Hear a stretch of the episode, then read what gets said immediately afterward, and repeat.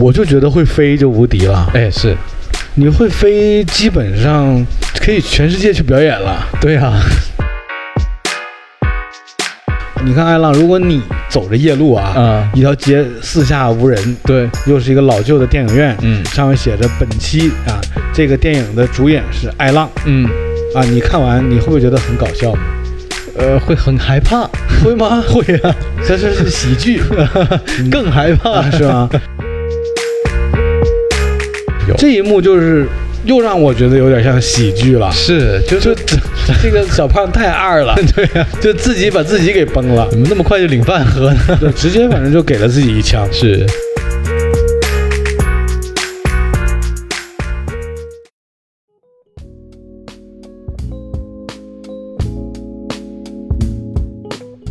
大家好，这里是色泽出品的《借酒行凶》，我是阿王。我是爱浪，今天我们来聊梦，好，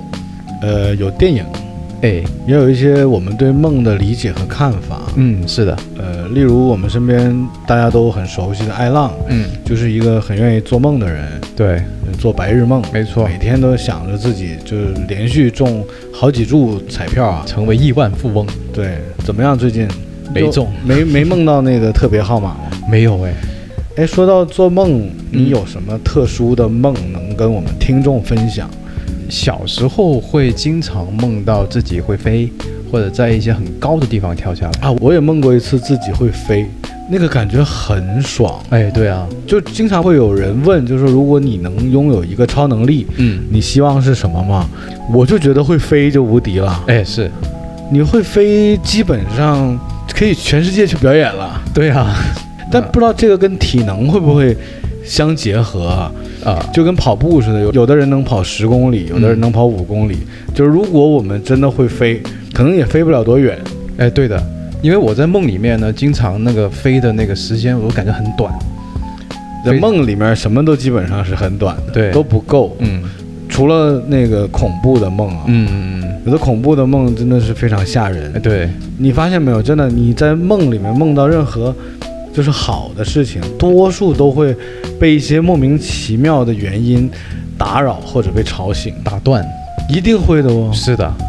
噩梦很少的吧？哦噩梦很少会有这些东西打断你的哦。啊、我记得有一回是这样的，就是小时候睡觉的时候喜欢调闹钟嘛，因为第二天要上上课，嗯，然后呢， 做那个梦呢，里面就是一直在玩耍，而且是很开心的那种，突然间在梦里面就可以看见一个闹钟在响，嗯玩耍呃，还很开心那 种，哎，对啊，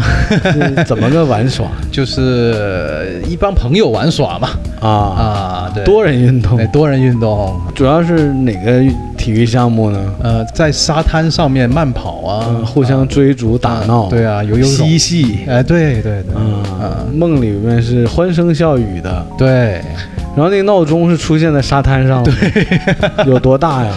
也就是平常那种，就不是很大的那种，嗯对。我摁了它还是在响，啊，啊、那是你摁的是梦里的那个，对对，结果是你床头的那个，没错，这种是很讨厌的，哎，而且有的时候梦到一些好的事儿的时候，就特别不想醒，嗯，但是你就莫名其妙的就醒了。哎，是的，这个时候你就特别希望能马上睡着，嗯再回去 那。再继续我是没成功过，啊、我也没有，但听说可以。我有试过，但是那种梦都是不太好的，比方说是被吓醒的，然后再躺回去的，又继续发那个梦那个我估计啊，叫你分享你梦里的好事儿啊，啊，可能我们这个节目不让播。通常我对你嘛 那么了解，对不对？对你的好梦呢，如果说出来呢，就属于越界了，呃，是就的，少儿不宜的。对，就是你还不如说一说你的一些惨痛的噩梦经历。惨痛的噩梦，我相信应该很多听众都会梦见过被鬼追啊，嗯或者是被一些呃流氓追打的那种情景，肯定都会有的。我就试过，就是被鬼追的时候呢，就怎么跑也跑不动，嗯，然后那一大群鬼一扑上来的时候，我就醒了，结果发现是自己的腿没有伸直嗯，的那种，就是不过血了。，对不过血了，然后就很就整条腿都麻了那种。跟这种鬼怪有关的梦，我其实印象里还真梦到过一次。啊怎么说呢？他不是说，呃，上来就怎么就鬼追你了，或者怎么样。我印象里那是一个非常大的场景，嗯就感觉不能叫整个世界吧，就是我在一个城市里面，嗯整个城市是那种，呃，暗哑的颜色，嗯就是没有什么色彩的，嗯但又不是黑白。嗯呃，嗯，那个梦我其实印象深的点在于，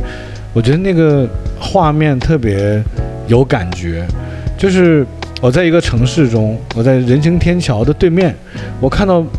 天桥的对面有两个鬼，嗯呃，在梦里我意识到他们俩是鬼，呃，他们的造型呢，反正是一胖一瘦哦啊、胖的那个呢还穿着唐装，哦呃，表情并没有很狰狞，都是比较呃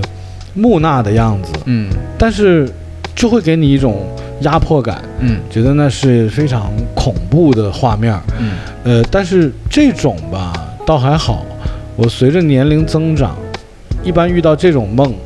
我都会在梦里面告诉自己我在做梦，嗯不用害怕。对呃，还有一次是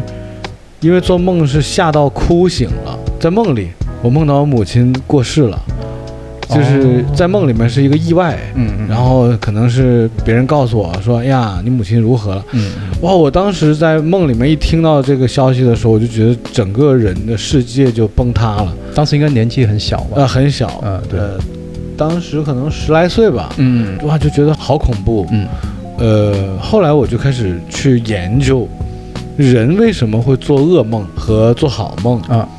我通过自己的很多经历和经验啊，我就发现了一个保证能做噩梦的办法，啊，要不要学一下？说来 听你听看，有的人愿意看恐怖片 嘛，啊，对他，就是为了寻求刺激嘛。是那我觉得任何恐怖片儿都没有那个恐怖的梦那么立体，嗯，那么惊吓，那么身临其境。对，梦，我觉得是一个真正能让你有一种身在其中的电影的那种感觉，哎，是的，是的，就是一部你在电影里面的画面感。是没错，而且你是主角，所以，等一下我们可以聊一个电影，嗯叫做《噩梦影院》，好，它就是通过电影来表现噩梦的。嗯而每一个噩梦的主角都是做梦者本人啊，直接进到嗯一个故事的场景里啊。那说回做噩梦的方法嗯，啊，我已经掌握了。哎，这个方法其实很简单，晚餐的时候多吃一点燥热的东西，哦，就上火的那种，对，用广东话说就是热气的东哎，西。，对，呃，我自己是觉得大蒜嗯，是效果最强 的。最灵敏的，对，就比如说你晚上吃饺子啊。嗯或者有些人吃面条愿意配点大蒜呐、或者吃肉啊，呃，说吃肉不吃蒜，营养少一半嘛，嗯那你就可以吃点生蒜，嗯熟的不行，必须生蒜。哦，你看，像那个台湾人吃那个，呃，台湾香肠也会配生蒜片儿，对，呃，包括吃乌鱼子也会配生蒜片儿，嗯还有很多人涮火锅嗯，会放大量的生蒜蓉拌在那个酱料里，是的，这都是吃蒜的方法。那呃，我就愿意就是扒好了蒜，直接一口饺子，嗯咬一口蒜，嗯，那种感觉啊。咱们现在先不聊吃完蒜这个味道的问题，对，对吧？反正你睡觉嘛，嗯但吃完大蒜睡觉，百分之八十的几率，我认为是能嗯做噩梦的。哎，是的，那么怎么再增加一些做噩梦的几率，让这个做噩梦的几率上升到百分之九十到一百呢？嗯，就是你吃完大蒜以后，还要压着自己的心脏睡觉。哦，这个我也听过，对，你可以侧卧，嗯比如说你的心脏在左边，你可以人侧身。面向左边侧卧，这样你的心脏的位置就会被你的手臂啊，或者是身体啊压到。嗯呃，心脏被压的状态下也会容易做噩梦。嗯，那这个是我觉得做噩梦的非常好的方式。是的，那我在网上呢也有看过别人说说怎么样可以做好梦。嗯那这个可以班门弄斧一下啊。根据弗洛伊德，呃，弗洛伊德老先生是一个心理学家啊，对，根据弗洛伊德对梦的理解呢，他就认为，一般你晚上梦到的一些元素，多数是来源于你白天看到的一些景象。嗯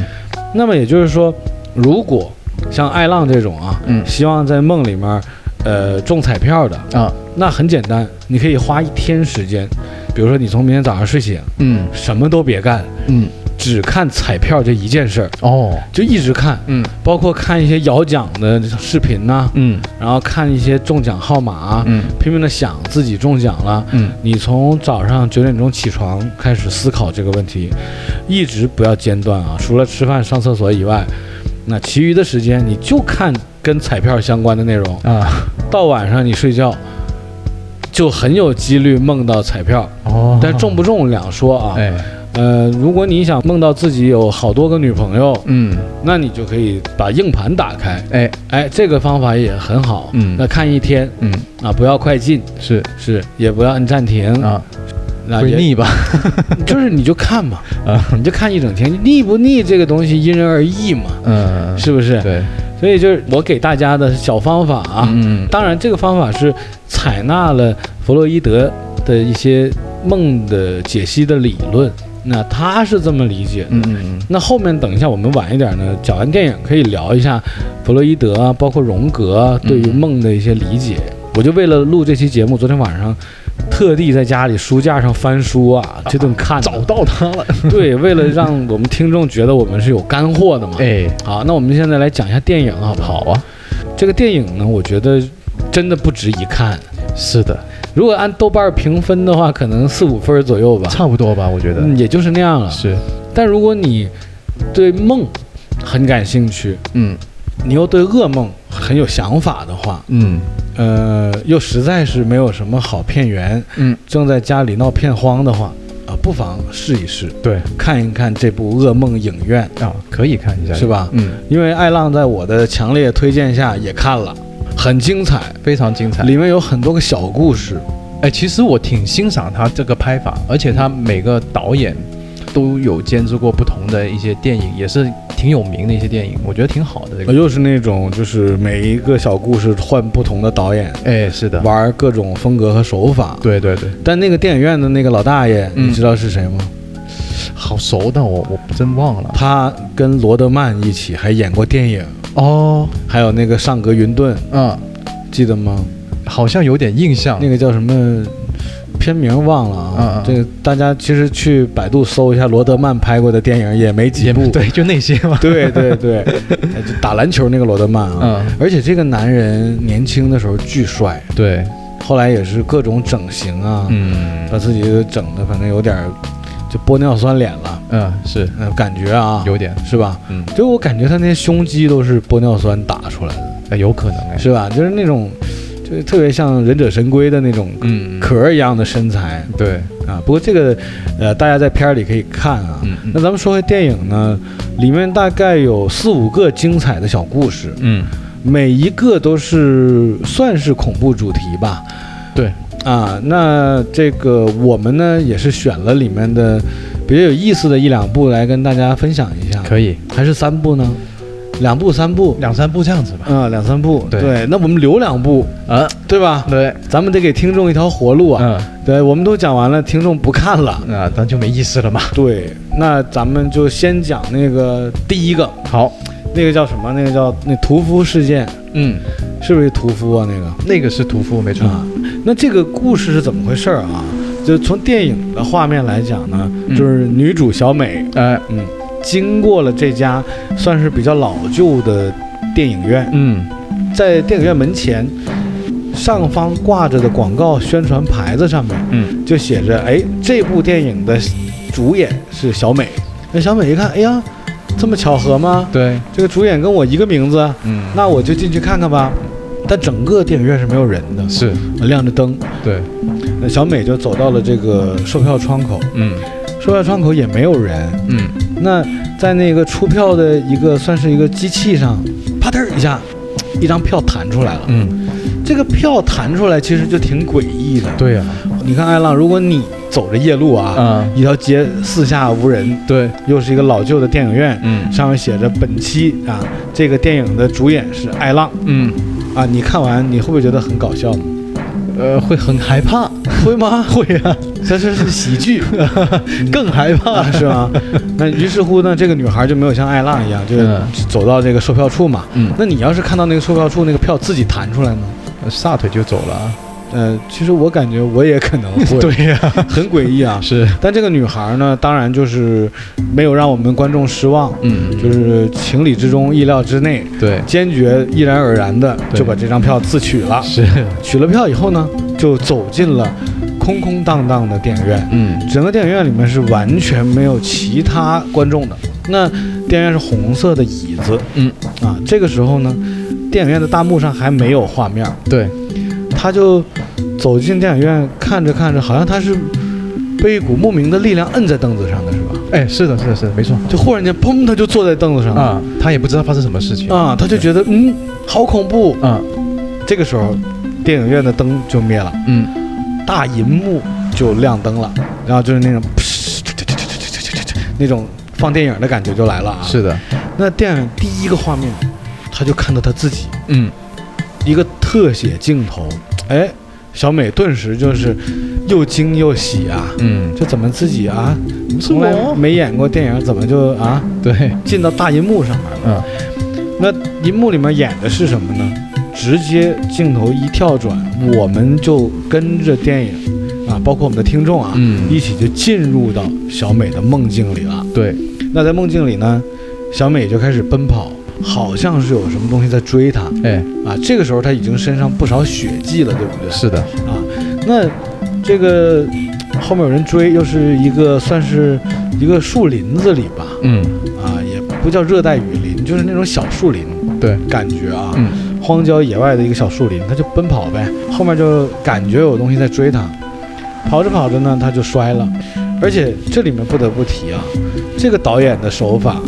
就是传统恐怖片的拍法，嗯，没错，他要给一些部位的特写。嗯，小美这个演员啊，啊，算是挺漂亮的，我觉得，挺漂亮，五官可以，啊可以，身材也是前凸后翘。没错，那在奔跑的过程中呢，嗯导演也非常迎合观众的口味，嗯就是前胸和后背啊，嗯，后背以下、后腰以下都特写，都有特写镜头，就是一边跑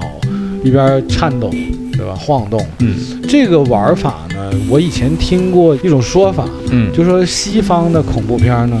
一定要有一些软色情植入的概念，嗯，就是这样的话能吸引更多观众对，啊，会觉得更有意思。所以你看，包括以前最早的惊声尖叫啊，啊还有很多这种追杀剧啊，很多很多都会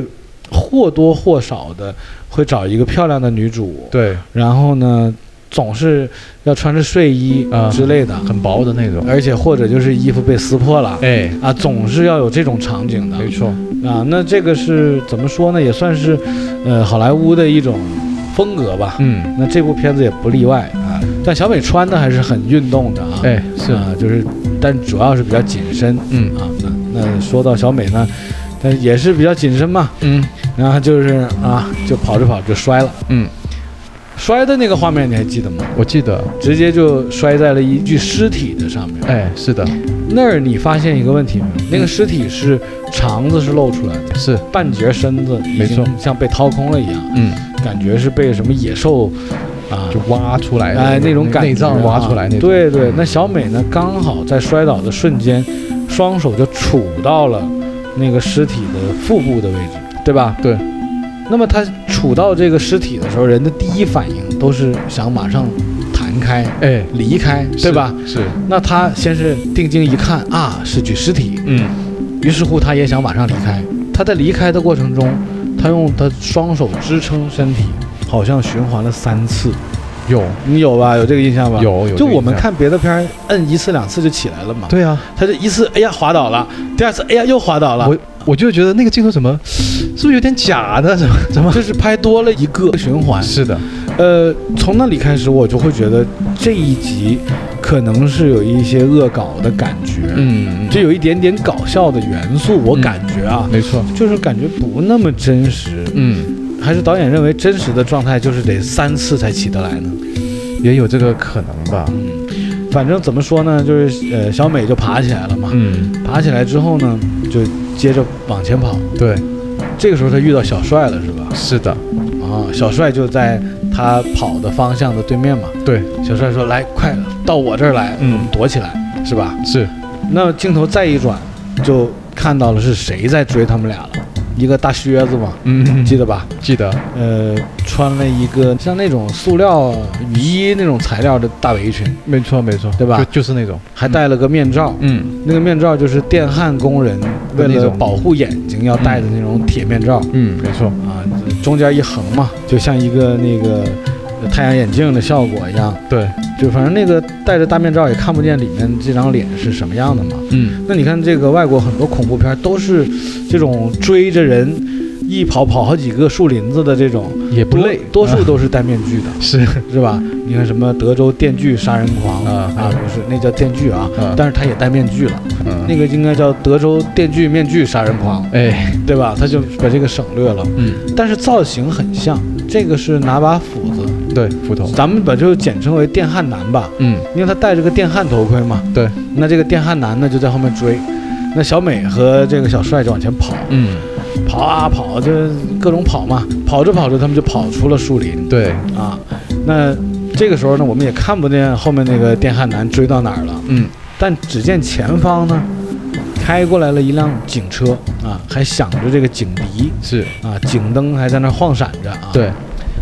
小美和小帅就感觉这下有救了，嗯前面有警察， 是，就赶快挥手，这里，呃快，救我们呐！这样一挥手，嗯，那警察呢，看到他们了。一看就是一个有经验的警察，对，因为警察都受过特殊的训练的，嗯，他们不可能下车就马上走近向他们求救的人，他们都会保持一个安全距离，因为谁知道你是匪徒还是老百姓啊，没错，对不对？嗯，那警察呢，首先是在不远处停车，然后是拿着自己的手枪缓慢下车，呃，保持着一定的距离之后呢，他发现小美身上有血迹，于是乎马上举起了枪，对吧？对，他就询问这两个人，他先问小美，嗯，他说：“你身上怎么这么多血呀、啊，你是不是受伤了？”那小美就看了一下自己的身体，啊，呃，说：“对呀、我身上是有很多血，但是我没有受伤。嗯，”那警察就问小帅：“你又是什么情况？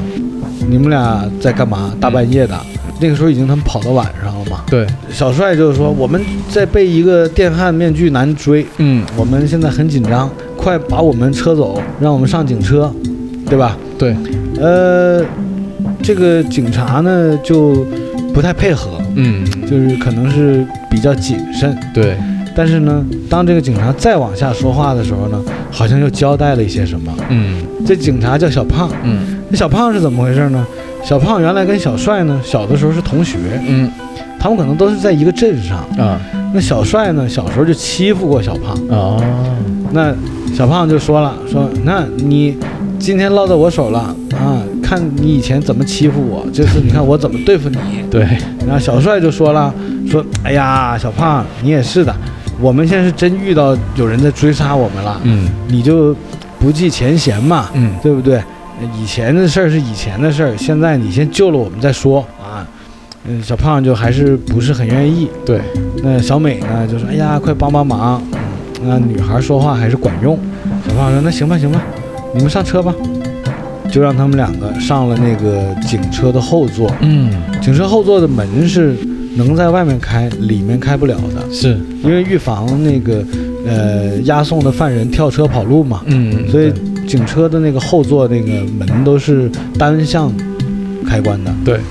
那这个小美和小帅就上了车，嗯，自行坐到了后排。嗯，因为小胖叫他们俩坐后排嘛。当他俩刚一上车，小胖也准备要上车的时候，嗯这警察小胖啊，准备要上车的时候，啊发现不远处电焊男出现了，对出现了，拿着手上的大锤子嗯，是吧？还是斧头斧头，啊，拿着大斧头嗯，就追上来了。是，追上来，那小胖一看对方有武器啊，很紧张，嗯，就举起枪，那还是惯用的那一套词，就 don't move，别动。对，啊，然后呢，这个电焊男也不说话，啊，所有的你看这些戴着面具追杀人的这种变态都是不说话，对呀、就沉默，是站在那不动，一动不动。对，这样比较恐怖。对，那那个小胖也开始紧张了，嗯对对方什么情况？那他们俩呢，大概是对视了几秒之后，电焊男忽然间启动，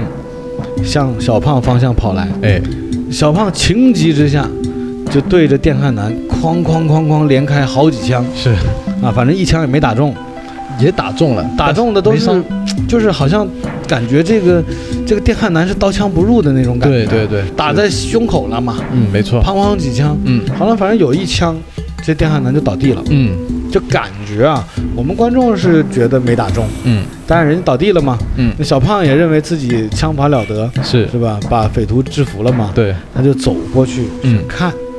那这个时候车里面，小美和小帅就说：“你别过去啊，快救我们吧，快开快走吧，对，就别在那儿看了。嗯”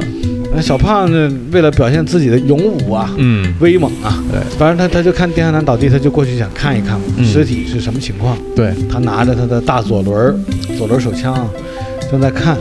看了看没什么，嗯然后车里的小美小帅又在喊叫，对，非常紧张，他就回头看了一眼小美小帅，说：“啊，没什么，我已经把他制服了。嗯这这个时候，电焊男坐起来了。啊，电焊男一坐起来，小美小帅他们看得见啊，嗯说：“哇，快回头，啊，好危险！”就是这种是，啊。那小胖一回头，看到电焊男已经起来了，一紧张，下意识的反应就是撒腿就跑嘛，对啊对啊对啊，转身跑嘛。是，那一个转身，紧接着一个踉跄。嗯自己的左脚把自己右脚又给绊了一下。对，那小胖呢，手里又拿着一个上了膛的枪，嗯在摔倒的过程中，右手的手肘刚好碰击到了地面。那在碰击到地面的时候呢，整个右手在失控的前提下啊，枪管又指向了自己的头部。对，那在这个颠簸的过程中，嗯，难免擦枪走火，是是吧？啊，结果小胖就一枪把自己给爆头了，给崩了，脑袋都打开了，是打开了，对吧？对画面的嘛。对，有。这一幕就是又让我觉得有点像喜剧了，是，就就是这个小胖太二了， 对呀、就自己把自己给崩 了，怎么那么快就领饭盒呢？就直接反正就给了自己一枪， 是，有点狼狈啊。嗯，有点狼狈。那这时候小美小帅一看，完了，小胖唯一的警官倒地了，嗯嗯，然而这个屠夫又正向他们这个警车方向走来，嗯，他们又打不开后座的门，怎么办？小帅说：“电影我看过，来，小美你往后稍。”嗯然后呢，他就把身体横在后排座椅上，嗯用双脚去蹬踹那个车侧的玻璃，嗯反正三下两下就让他给踢开了。他就伸手在外面把车门打开，对，两个人就下车了。嗯下车呢，小美就说：“赶快上前座呀、赶快把车打着火啊！”嗯然后他们俩就又坐到前排，谁成想，小帅始料未及的事情是，嗯车钥匙在小胖身上，而小胖呢，大概在十米开外的地面上已经躺在血泊中了。 对，那电焊男呢，也拿着把斧头，嗯越走越近了，嗯距离他们的方向啊，那怎么办？没有车钥匙啊，算了，下车跑吧。嗯于是乎，两个人就赶紧下车，嗯，弃车而逃，对，逃向另一个方向的小树林儿，嗯对吧？对，那后面呢，电焊男还在追，他们俩就继续跑，跑着跑着呢，发现前方有个小木屋，小木屋里面还亮着灯，他们觉得这下有救了，是吧？有人，嗯一推开门，里面有一个男孩儿，对，还算是挺精壮的还挺精啊、壮，是个黑人。是小呃黑，，因为这个是这样的，外国片儿啊，为了避免被人说是种族歧视，嗯所以这个黑白黄啊几种人都得配齐，对，所以一定会有黑人角色。嗯那我们现在就叫他小黑了。小黑呢，一开门说：“哎呀，这不小美小帅吗？嗯你们俩这什么情况啊？”完了又问小美：“你身上怎么这么多血啊？然后是你受伤了吗？”小美说：“我没受伤。”他就说：“哎，那你身上是谁的血啊？”这个时候又很搞笑，对，小美就站在门口啊，嗯就说，呃，这个是阿强的、小李的、小王的、小小花的、小陈的，说了好多个人名，说了一堆，就是把谁的血这件事儿交代的非常清楚。哎，很仔细小黑听完就说：“哦，原来是他们的血，好啊，进来 吧。”然后他们就要进来嘛，啊对吧？对，嗯、一进来以后呢，刚要关门，嗯，就看着远处电焊男追上来了，追上来又要对他们袭击嘛。是，那这个小黑就说：“不用怕，让我来。嗯，”刚冲上前，电焊男丢过来一个大锤子，对，就砸中了这个小黑的腹部，嗯，小黑就倒地了，但是没有什么外伤吧，算是啊算是震倒了。对，震倒之后呢，正在地上疼呢。嗯，就是小帅发现墙上挂了一把那个雷鸣灯，呃，也叫散弹散弹枪嗯啊，就跟我们玩《生化危机》一样挂在墙上。哎，是，他说：“哎，这不是一把趁手的兵器吗嗯？”然后就伸手要去拿，拿过来以后呢，正在上子弹，嗯，咔嗒咔嗒往里面摁。这时候小黑又站起来了，小黑说：“这个啊，这个电焊男太可恶了，拿锤子锤到我了，我现在很疼，是，我要干他，呃，我必须跟他干。”嗯，那小帅就说：“哎呀，我有拿着这个枪崩他几枪就算了。”小黑说：“拿过来，让我来。嗯，”小黑就想夺枪，对，刚夺了枪，冲向门外，嗯，电焊男已经到位了，对，是吧？一开门，一把刀捅过去，嗯，小黑就直接领饭盒了。是，这个时候还没算完全领，嗯，还有后面还有戏啊！是，就反正他被捅完刀以后，他那个散弹枪就掉地上了嘛。对，小帅连忙捡起，小帅捡起这个散弹枪，就对着这个电焊男准备要开枪。嗯，这电焊男也聪明，虽然是一句台词都没有，一直也不说话啊，对，他就把小黑这个身体嗯，挟持在了自己的身前。那这时候小帅可能出于过度紧张，嗯，也不管那么多了，对着小黑和电焊男的方向。就哐哐哐哐开了好几枪，是，。其实都打在了小黑一个人身上 对，呃，电焊男就在身后，呃，而最可恶的是，最后一枪还把小黑给爆头了。，对，这里面又是一个有点喜感的那种，是很有喜这感，算是黑色幽默吗？我觉得算是吧，也算是最低级的黑色幽默吧，嗯。就是幽默的太黑色了。对，因为他打中小黑的时候，我感觉小帅是一点那种就是很吃惊啊或者很害怕的反应都没有的，反倒是越打越勇的那种感觉。这个也可能是导演想告诉大家，嗯这就是梦。嗯，梦境里面很多细节是照顾不到的，哎，就是给你看到的只是一个框架式的故事走向，嗯，就大概这个故事怎么走，让你知道怎么回事儿就行了。对，我觉得好像导演是想描述这个事儿。嗯，所以他很多细节都没有做得很好。没有，他其实他这个真的挺符合我们一般就是做梦的时候在梦里面看见的某一些东西啊，嗯，他都是就略略带过就行了。对，他是故意不做细节的，哎，我觉得，我觉得也是，是吧？嗯那这个时候呢，小帅拿起了这个散弹枪，嗯，把小黑的头也爆了。爆完小黑的头，小帅才反应过来，哎呦，我怎么把小黑头都爆了？ 啊、好像枪里也没有子弹了。没有了，没有了，这个时候，电焊男走进了房间。嗯走进房间，那小帅心想，那我就跟电焊男搏斗吧。嗯，两个人就开始，一看就没请香港的武术指导。没有，打斗的那种画面非常的笨拙，对，嗯，也没有什么章法，哎，一点都没有，让我怀念起了甄子丹啊、成龙啊是这些电影啊，啊就没有那种画面感。没有，就但是也是打嗯。啊，而且是有这些闪躲腾挪的所有动作都包含。对，都有。那他们在打斗的过程中呢，小美就趁机溜到了地下室，嗯，可能是想躲一躲，也可能是想看看地下室有没有更趁手的兵器，对，就躲到地下室了。嗯，那房间地面呢？小帅和电焊男还在厮打着，对，打着打着呢，电焊男明显是处于上风啊，嗯就把小帅打到了厨房某个角落的墙角，已嗯，经逼到那个份儿上了对，啊。那这个小帅也是越打越后退嘛。嗯嗯这个时候，小帅发现自己的身旁有一个大型的刀具架，嗯，刀具架大家都知道啊，就是家家厨房都有一个刀架，对，就是一个像方盒子一样，里面插了很多把刀。对对对，而且这种刀架在外国的恐怖片儿里面也经常出现，啊，经常有。对吧？嗯嗯、就刚好就在小帅的右手边，嗯但是呢，小帅这个时候已经被电焊男牵制在了墙角，嗯，动不了了对，啊！在打斗的过程中已经由于过度的占下风嘛，小帅就心想右边有一盒刀架，我伸手去拿刀。对，于是乎，小帅就伸手拿起了一把刀，嗯，刚把这把刀拿起来，人家电焊男直接来一个空手夺白刃，对， 就把刀抢过来了，嗯，抢过来一下就扎在了小帅的胸口对，正中间，小帅就呃啊，就各种吐血啊， 疼，嗯是，被扎了，被扎了以后呢，小帅做出的第二个举动，又开始有喜感了。嗯，但是这个时候只是微微的喜感，小帅又去向右边伸手的刀架上去拿刀，又想拿。嗯，这次呢，丁汉南看着他，啊，你要拿刀，嗯，而且小帅中了一刀了嘛，嗯所以动作也很缓慢。对，丁汉南一看，真搞笑，伸手就去刀架拿了把刀，就是小帅想拿那把，嗯，小小帅还没拿到呢，被丁汉南拿到了，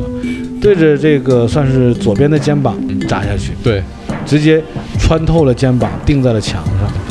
那这个时候，小帅右手还能动啊，啊，小帅还是很执着，对那个刀架上的刀啊，嗯，又去伸手。被扎中左肩的时候，已经先喊了一声了，啊，就啊，这很疼。对，但是疼之余，还想着有刀，我要去拿，嗯又去伸右手，再伸右手。天海南又看了他一眼，又看了一眼刀架，伸手又从刀架拿了把刀，就是小帅想拿的第三把刀啊，对，又被电汉南拿过来了。嗯，举起之后，咔，又扎在了小帅的右肩膀上。对，啊、小帅已经痛不欲生了，胸前、左右肩都中刀了，嗯，但是小帅还是很执着，微微的抬起来他右手，嗯，又想去拿刀。嗯，我感觉电焊男都烦了，对这一幕， 嘿，伸手去拿起这个刀，抓起这个小帅的右手，我心想：你不要拿刀吗？嗯，直接把你右手钉在墙上，那就举起他右手，刺穿以后，顺便扎在了墙上。那这时候小帅还剩下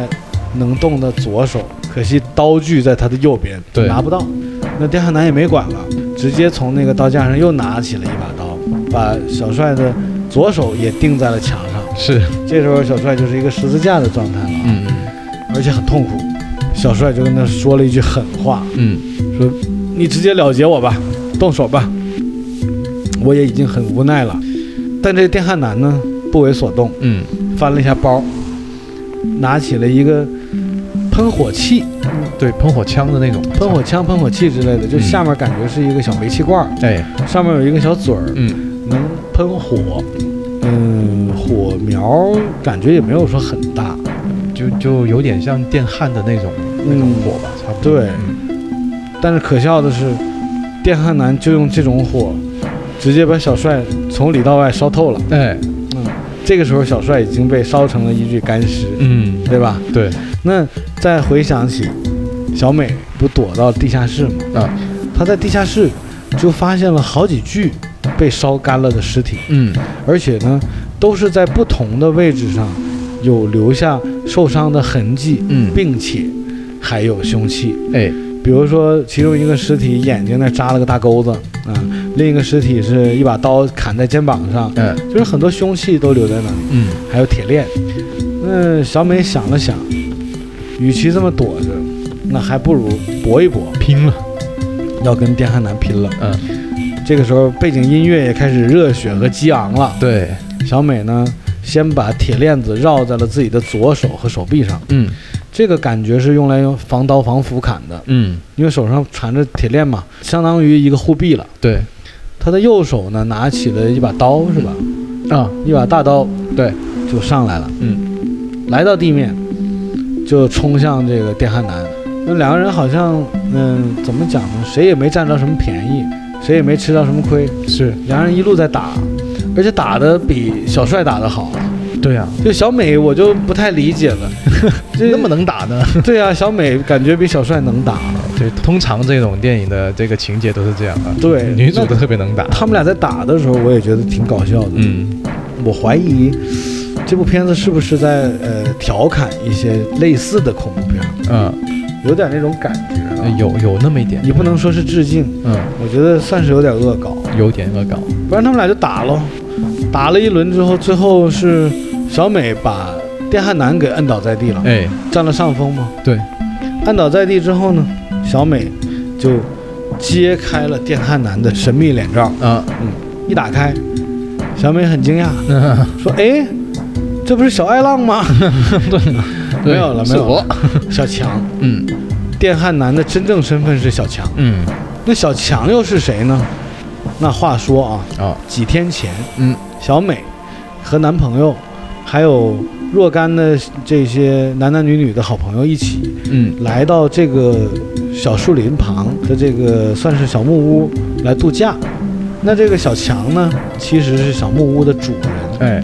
也算是管理人员吧，嗯差不给多他们反正生火、啊烧炉子，嗯呃，端茶递水，哎因为他们这是一个呃，度假屋这样子对，啊吧度假屋，嗯嗯，那个什么离开我们中国那个什么 B M B 那个公司那啊，不也是租这种东西的吗？嗯对，反正小强是这个度假屋的工作人员。嗯当然，这个度假屋也不是什么大公司、大企业，啊就是他们家祖上的房子，可能在网上挂个牌儿，嗯有点像民宿。哎有点像那开始呢，这帮男男女女，包括小美啊，还有这个小帅小啊黑呀、啊小帅啊，嗯都玩的挺好的。 嗯啊，玩着玩着有一天啊，就在不远处，一个火球从天而降，感觉特别像我们看电影里面那种就是外星陨石坠落的画面。啊嗯那这个时候，他们一行人呢，就有人提议说：“哎，看到没有？刚才那个是不是陨石坠落呀？哎，就在我们不远处，我们过去看看吧。”啊就好像是小帅提议的，好像嗯，可能是。嗯但这个时候呢，也有人持反对意见，嗯说：“哎呀，那也不知道是什么啊，我们还是通知军方吧。”对要不跟 NASA 联系一下，嗯对不对？这我们万一是什么外星生物，我们也搞不定啊。我们就一帮是吧年轻仔，呃，但是这个小帅不管，就是要去，嗯说走，我们去看看，看个究竟，对不对？对。那走了没没多久吧，感觉十米二十米的距离，差不多吧他们就发现地上有一个深坑，就是这个从天而降的不明物体砸出来了一个深坑。对那这时候他们还不敢走上前，冒着烟，因为之前穿越大气层的时候，可能也产生了一些火对啊，一开始是燃烧着的状态，这时候落了地以后，地砸了个坑以外还有烟。嗯那他们这一行人呢，胆儿大的呢，以小帅为首呢，嗯就说来来，我们看看看看，就走近了。当时你看到的画面是什么感觉？呃我看到那个就感觉是一个外星生物，因为是黑色的嘛，黑色一团嘛，黑色一团，感觉是一颗巨型海胆哎有点像啊从天而降。嗯那他们就说：“哎，这个东西厉害啊，搞不好我们能拿这个卖钱啊。嗯嗯还在研究。就在这个时候，这个大黑球身上这些刺儿就开始分体了，对变成了一个一个的小蜘蛛，嗯向他们扑过来，哎而且是那种高速前行的那种，那六条腿是八条腿啊，那差不就多在吧嘎吱嘎吱嘎吱嘎吱嘎吱嘎吱嘎吱一直往下冲，对就冲人来。嗯他们一看，哦，刚才是一个大黑球，怎么一下变成了成百上千只蜘蛛？嗯扑向他们。而且有一个幕细节，那个蜘蛛是红蓝色的，哎跟蜘蛛侠那个配色一样，差不多嗯，就扑向他们。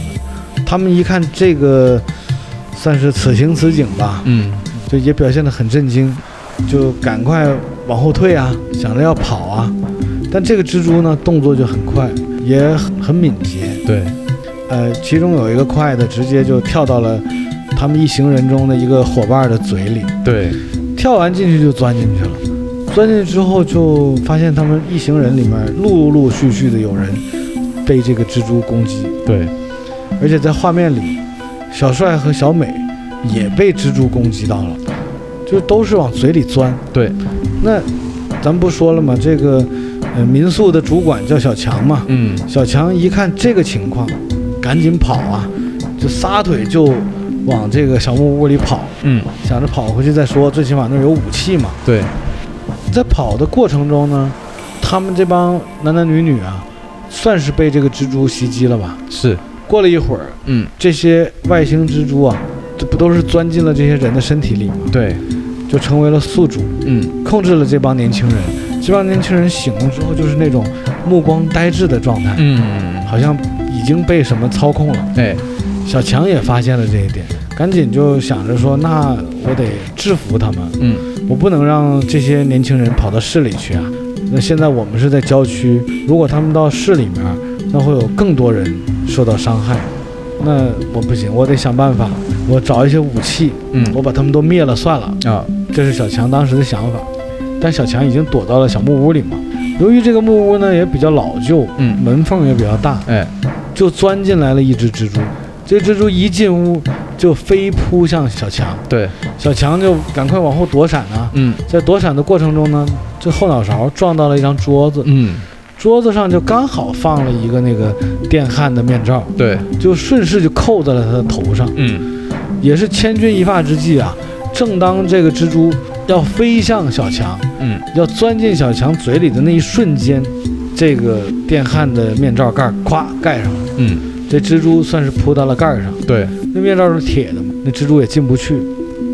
也算是让小强躲过了一劫。嗯那小强一看这个面罩好使啊，我再把手套、这个大围裙哎全都套上，我这样就应该能预防这些蜘蛛入侵到我的身体了。没错，于是乎，小强就翻遍了屋里的所有能用的武器啊呀、嗯包括一些护具啊，全都带好，就夺门而出啊，嗯走出了这个小木屋，开始要消灭这帮已经被蜘蛛控制了的类似于人类的人类了，啊嗯没错，所以才产生了后面的那个追杀和杀戮的场景。嗯就搞了半天，剧情反转了，那个所谓的电焊男杀手嗯，并不是个恶人，被追的才是恶人。哎那说完这一篇儿以后，这个时候小美咱们又回来了啊。啊小美跟电焊男，嗯她看完电焊男是小强以后，正惊讶嘛，那小强就把这件事儿和盘托出了。嗯小美一听，好像也想起来什么，对就看小美的头一分为二张开了，啊对吧？嗯就算是被外星人已经控制住了，嗯已经是一个外星怪物了。这个时候对小美，没错而且是分开了说了几句话，然后又合上了。啊没有任何伤疤和伤口，没有，对，严丝合缝的和好。嗯和好了以后呢，就继续向小强攻击，嗯好像是小强也是顺势抄起了什么东西，对好吧？像也是斧头，啊，嗯对反正就到最后，最后还是小强赢了，嗯把小美也搞算定是了给制服了。嗯制服以后呢，天已经亮了。天一亮，这时候就看到啊，原来啊，这个小强他们家这个木屋外面已经死了一地的蜘蛛了，对，而都是小强一人之力嗯干倒的这个蜘蛛军团没错，啊。那这些尸体呢？他为什么要用火烧呢？嗯他觉得我只是单纯的让一个身体死亡，不足以消灭这个蜘蛛。嗯那我得从里到外把这个尸体烧透，才能顺便把这个蜘蛛烧死。所以他的那些，呃，也不算是他的伙伴吧，算是他的客人呢、都被他一个人一手干掉了。对，那、他也杀了这么多人了，蜘蛛他也制服了，嗯，可能也是着急想向当地领导汇报吧，就开着车离开了。哎嗯、最后的镜头是小强开着车行驶在高速公路上，他的额头那个部位嗯好像闪现出里面有什么东西在移动，对也就是说，其实最后小强也被感染了，对的，也是这个蜘蛛走进了小强的身体，被侵只入是了，不知道什么时候进去的，嗯从哪个门进的嗯都不好说。对嗯，怎么说呢？然后这个小美的这个故事就算演完了，啊没错，对吧？对，就告诉我们，其实小强最后也中招了。嗯我唯一不懂的点就是，那为什么是要小美进电影院看这样的一个电影呢？就是我看到最后，我也觉得有点奇怪，这个明显像是小强的一个经历啊，而不是小美的经历、啊。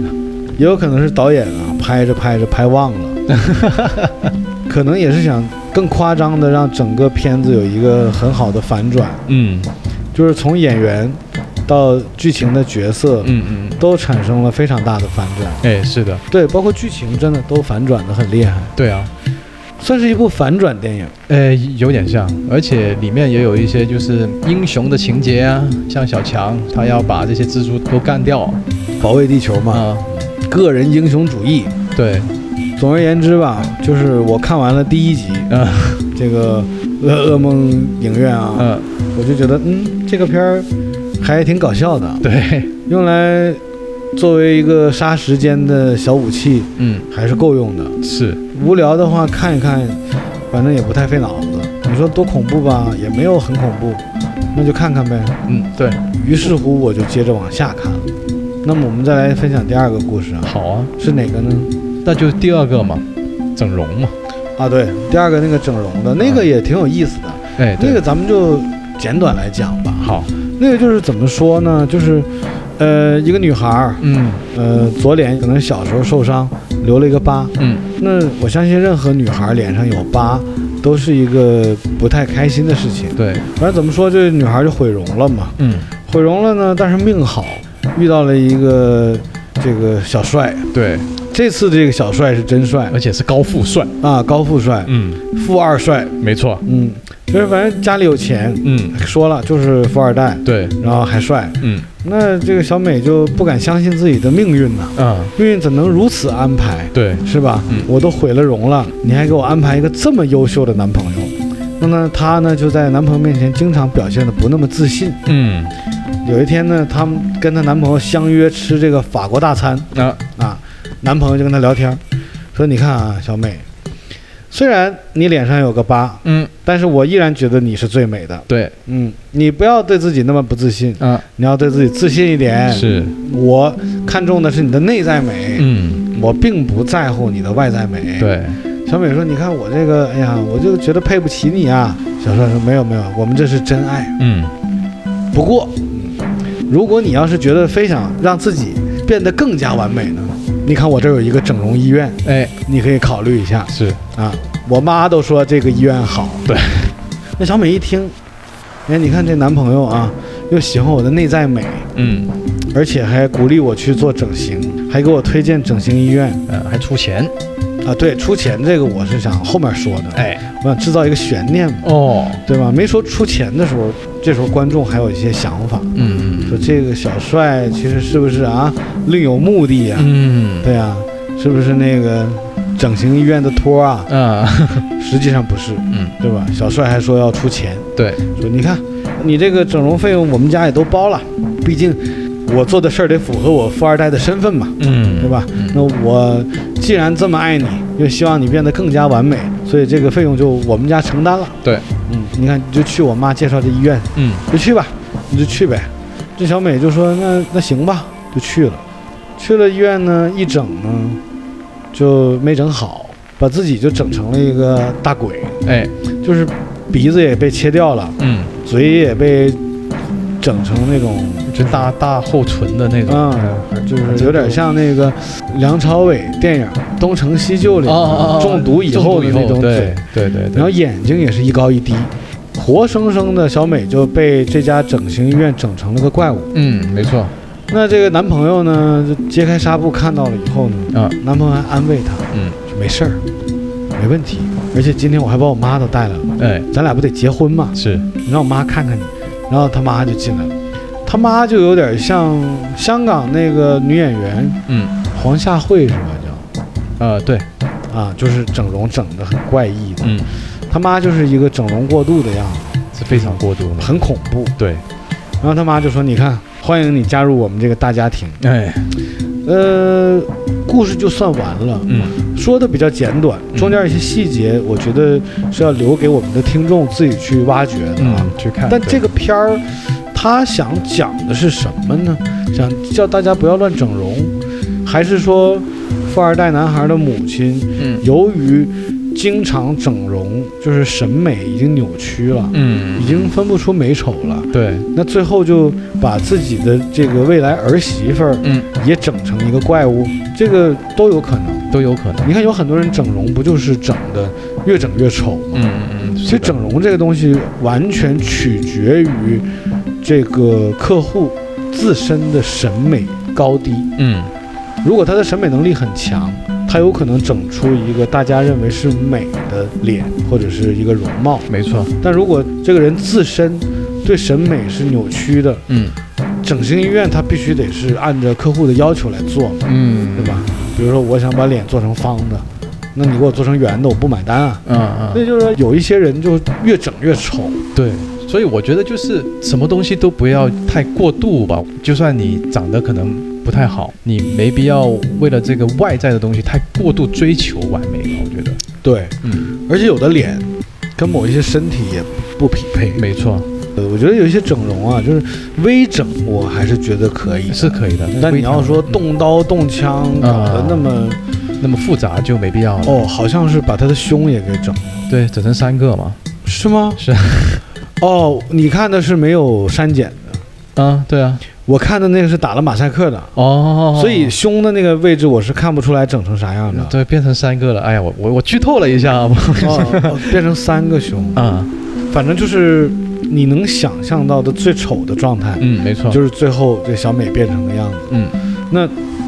这个小美当然前面我没提到的，也是自己经过电影院嗯看到上面牌子写的自己的名字。啊，其实她跟她男朋友经过电影院。哦，对对对对对，她是跟她男朋友一起进的电影院。对，而且她男朋友是要求跟她在电影院里面不是没人吗？啊，啊，我们不如啊嗯看个电影。哎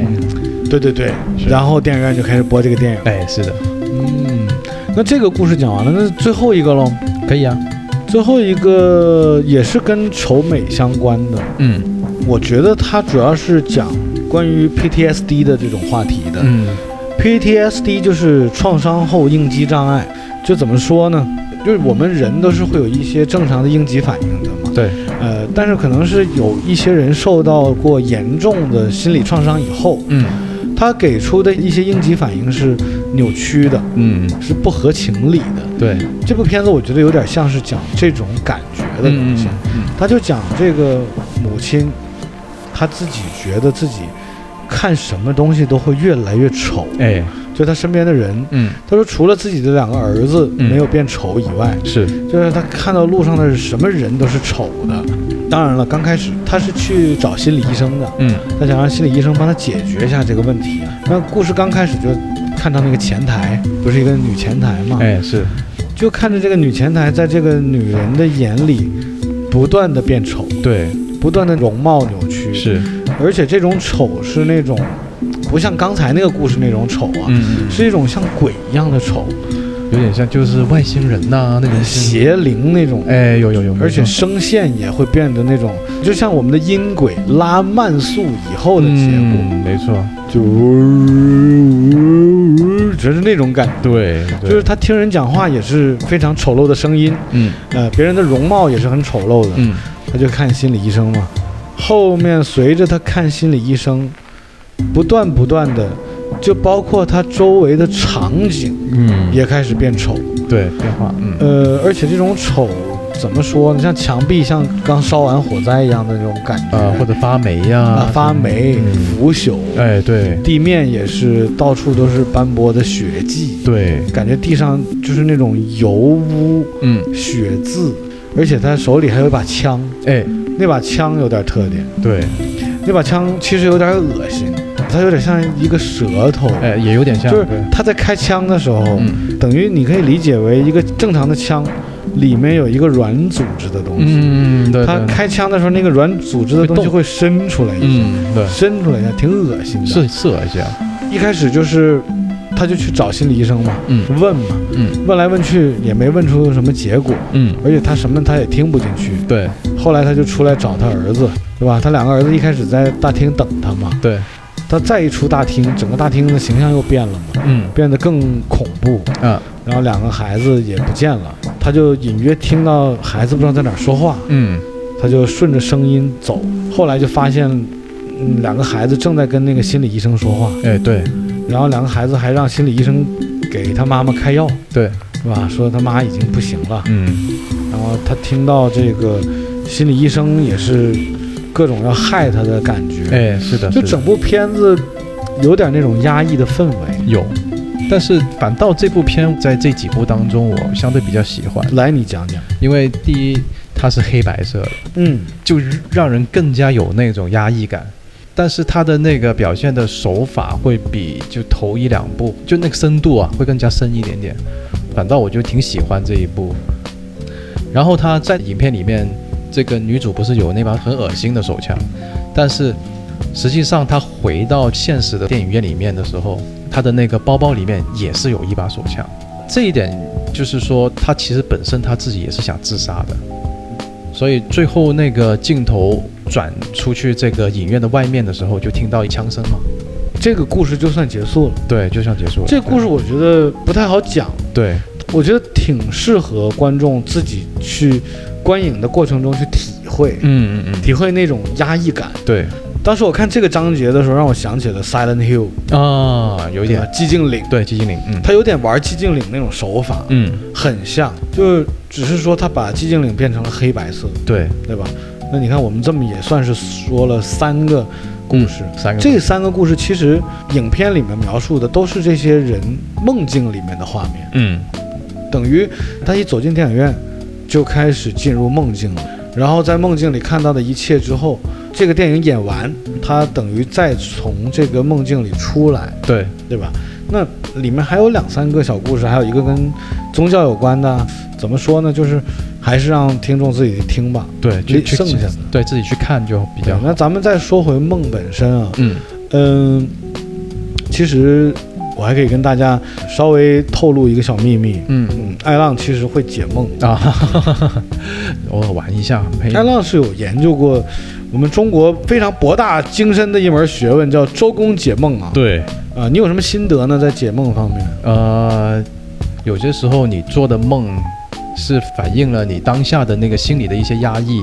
或者你身体出现某些状况的时候，会在你的梦里面会有体现。对，就比那方梦到什么代表要发财呢？周公解梦来说，就比方说你梦见发大水、嗯啊，而这个呢是其中是有一个小案例，嗯就是我妈妈，呃，在很多年前，她是有一天晚上她是梦见了发大水，梦见海啸了。呃，类似于这种吧，嗯然后他第二天早上一起来就马上去翻那个就是麻将桌啊，嗯就以前还没有电动麻将桌的时候，都是那种木质的嗯，折叠的麻将桌嘛。嗯他把那个盒一抽开一打开，哇，里面超有一千块钱在里面，问题这一千块钱是谁的呢？肯定是那些打麻将的一些朋友，可能呃把钱走的时候走的遗时候漏，遗漏，或者是塞进去，因为它有一个缝，它对，可以塞进去里面就不知道，这个事儿那就有点蹊跷了。啊是有点蹊跷，你对你母亲梦到了发大水，她怎么就一醒了之后直奔麻将桌呢？那水为财嘛，她就认为那里有事儿，啊、直觉。直觉，嗯，。对。那那如果梦到那种食人花 呢？啊，食人花就是我走过，然后一个大食人花，咵一下就要咬人那种。啊，本身呢，梦见比方说花这种东西的话呢，是一般是说你的这个生活啊比较幸福啊美满的。那如果食人花的话，那你就可以想象，可能这段时间你的生活不太如意。哦，这样的吗？嗯哦，那梦到前任呢？啊前任的那个领导，那也可以解释，就是前任，反正呃可以是前任的所有。前任的所有啊。那我就讲一个相对比较关心的一个问题，就是梦到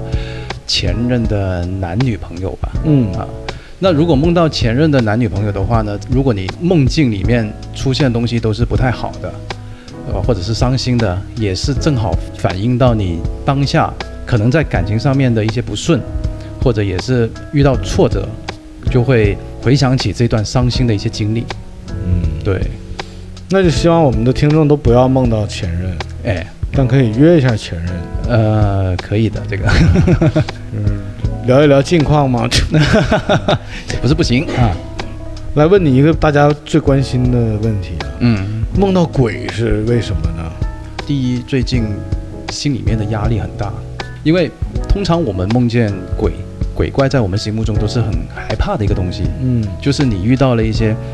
呃令到自己很不适、很害怕或者是很紧张的一些事情，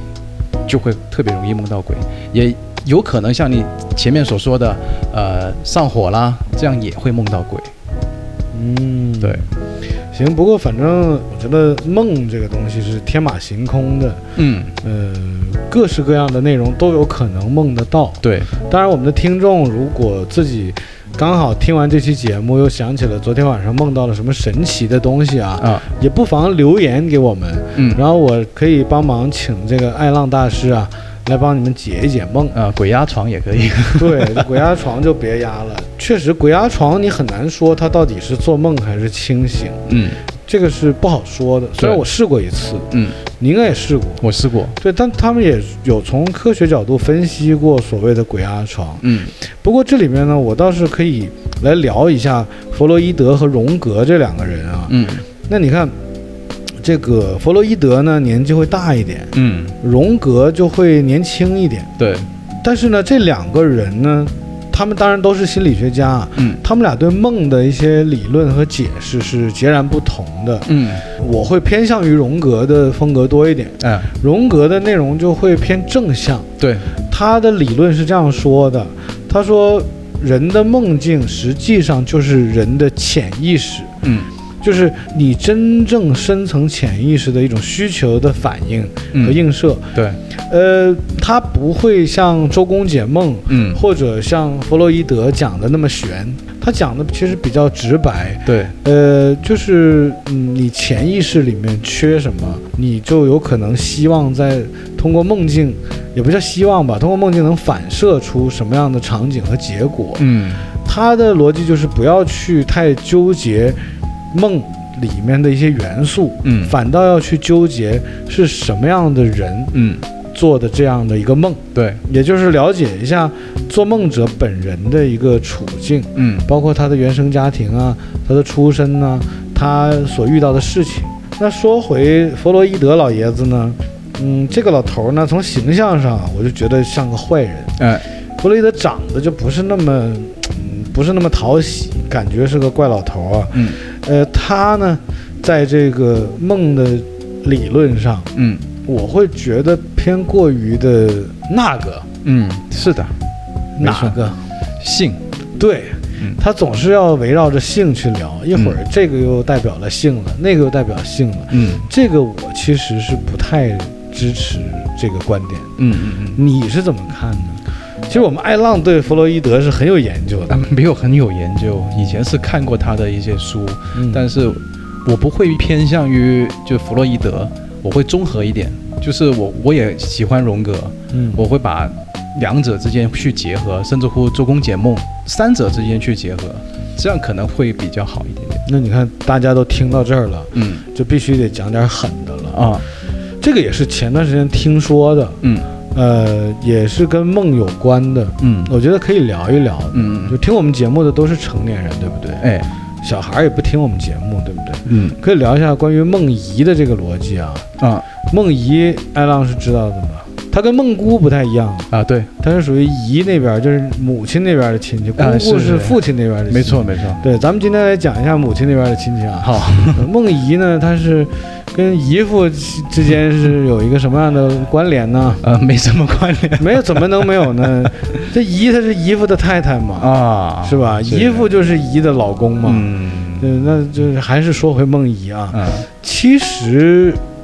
小的时候，你看，像我们讲的香蕉成熟时那期，嗯艾浪小时候不就试过梦遗嘛，啊对不对？对呃，我当然也试过啊，好像正常男人都会有。有但随着我的这个呃年龄的增长，嗯呃，也算是看过了很多，了解了很多。嗯嗯我发现梦遗这个东西，它除了正常状态下，嗯还有一种非正常状态。哎嗯那你看啊，他正常状态嗯就是号称男人在某一种状态下嗯就会梦遗，嗯哪种状态呢？就是装满 了，对就没地方放了，是就得往外释放释放一下。嗯那他有可能会借助睡觉的这个期间嗯啊，一不小心哎啊，他就出来了。是而且据说很多时候梦遗呢。会配合一些艾浪老师刚才讲过的一 些好梦啊，是吧一些精彩的梦，对啊，遇到前任的时候啊，啊艾浪就啊，在大海边啊， 啊就是你看艾浪多有画面感。是，但是还有一种现象，嗯，据了解啊，就是说当兵的人，哦，嗯，你看看，还有这个算是咱们讲的在监狱里待过的人吧，嗯或嗯者是犯人，嗯嗯，他们都有机会经历更不一样的梦遗。嗯嗯，因为呃，在军队里和在这个看守所里，嗯就我去了解啊，啊，你看我这两个地方我都没进去过啊，嗯， 但是我有朋友都进去过啊。你看艾浪是吧？就没去，去没去过、 啊。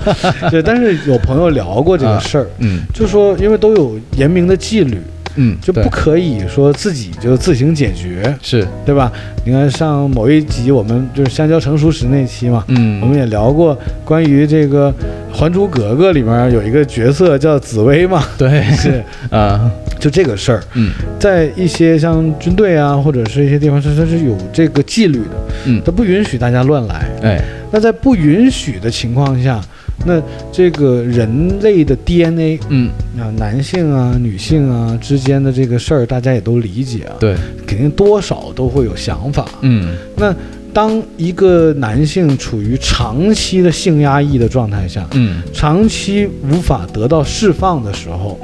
据说哎，就会梦得非常立体，嗯会梦得非常夸张且真实。嗯，呃，当然我们没有体会过，对，但我听体会过的朋友都说，嗯那样的梦嗯是前所未有的好梦。嗯，这个不知道我们今天的话题有没有超纲啊？哎应该还好啊，我觉得说的还行，嗯就是我有想过一个问题，就是如果说人生中嗯在自己的有生之年想体验一次那么精彩的梦的话，啊，不妨